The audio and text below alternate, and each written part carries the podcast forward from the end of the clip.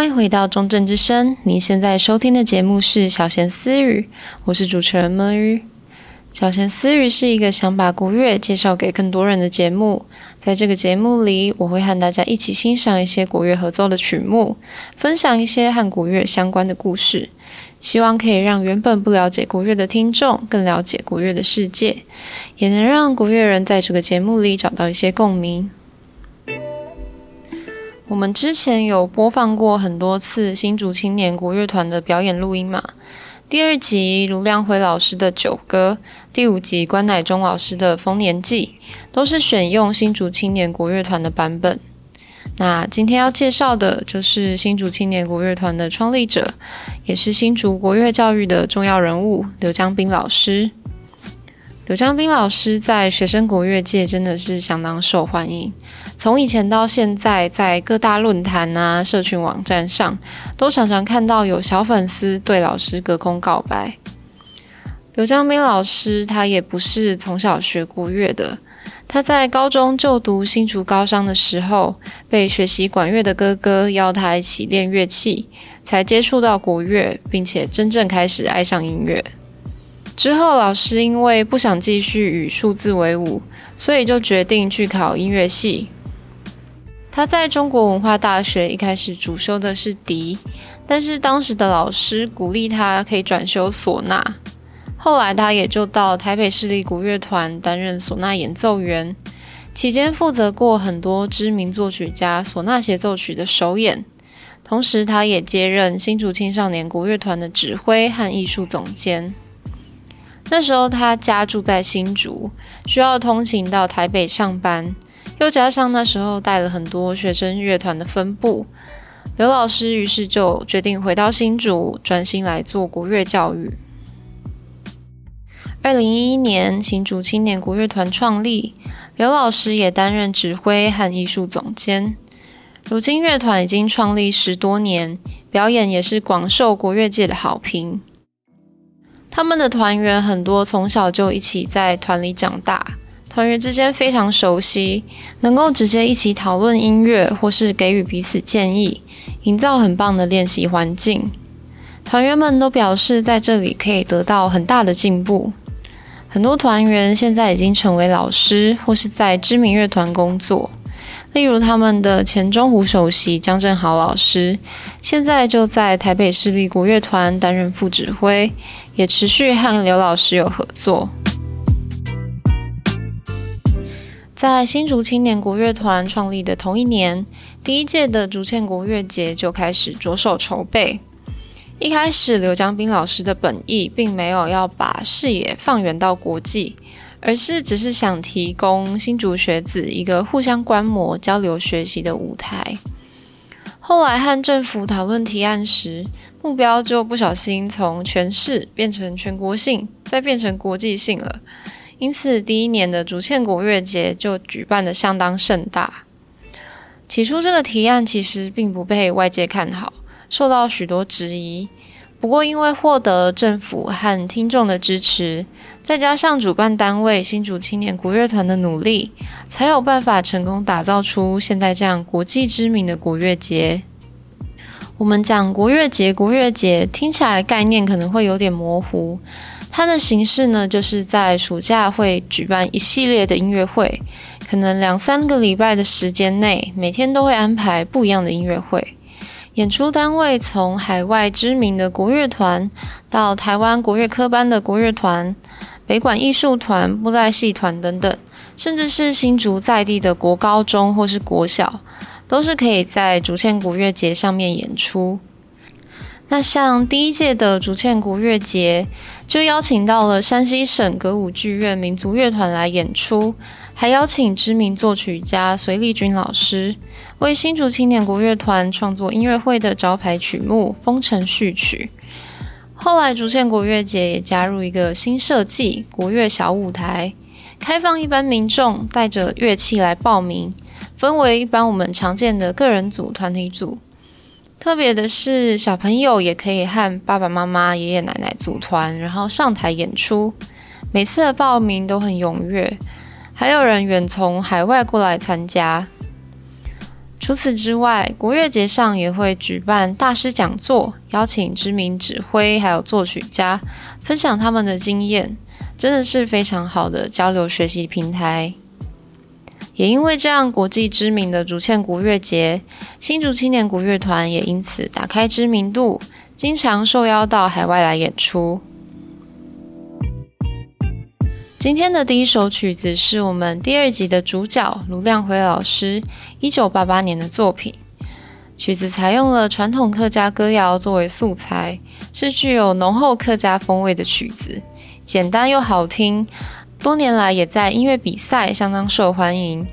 大家听了之后应该也会觉得很熟悉，有一种似曾相识的感觉。曲子由热情欢快的快板开始。以客家歌谣的思恋歌来编写成主题乐段，以大比重的唢呐配上许多传统打击乐器，营造出如节庆般热闹的气氛。接着曲子换了一个调式，给人一种明亮、开启新篇章的感觉。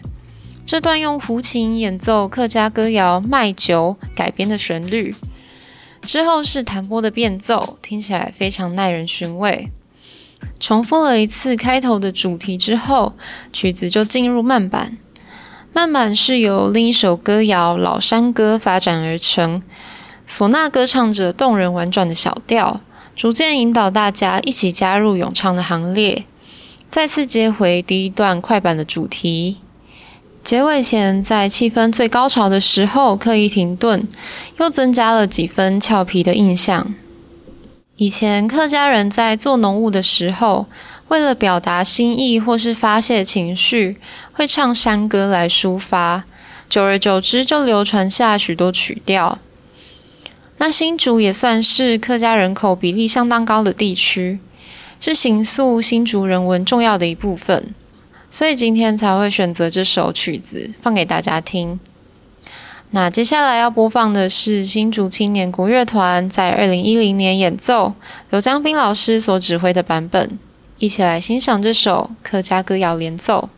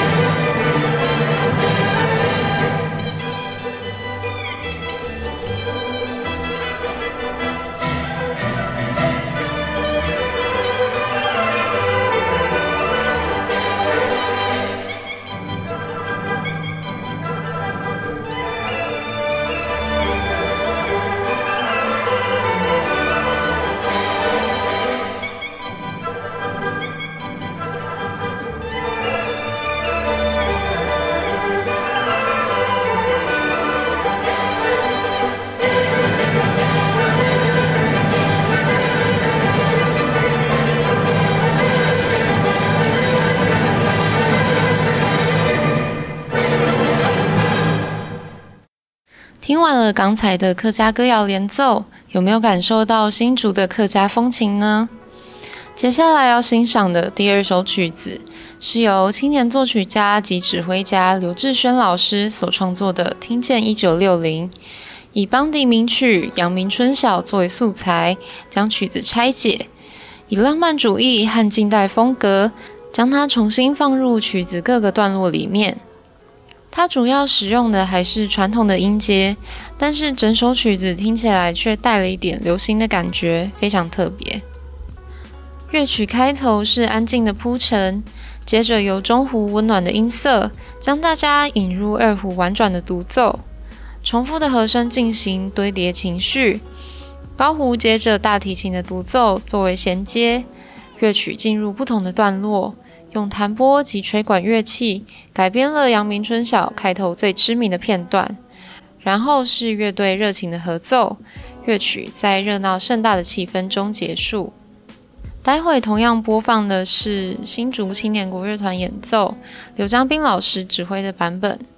出自《风尘交响曲》二零二一竹堑国乐节线上开幕音乐会。这个《风尘交响曲》呢，是新竹青年国乐团选用了四首台湾青年作曲家的创作。第一首是我们第六集有听过的《阵》，加上《乘风破浪》，听见一九六零北管印象。总共四首曲子，来象征《风尘交响曲》里面人海风尘四个乐章标题的概念。这份录音比较特别，在影像设计上是请专业团队来记录新竹的代表性文化，像是听见一九六零呈现的就是新竹的米粉，还有玻璃工艺。也是用传统产业在现代的发展，来和《听见一九六零》里取用经典曲目重新诠释的手法来做呼应。现在就一起来听听看这首《听见一九六零》吧。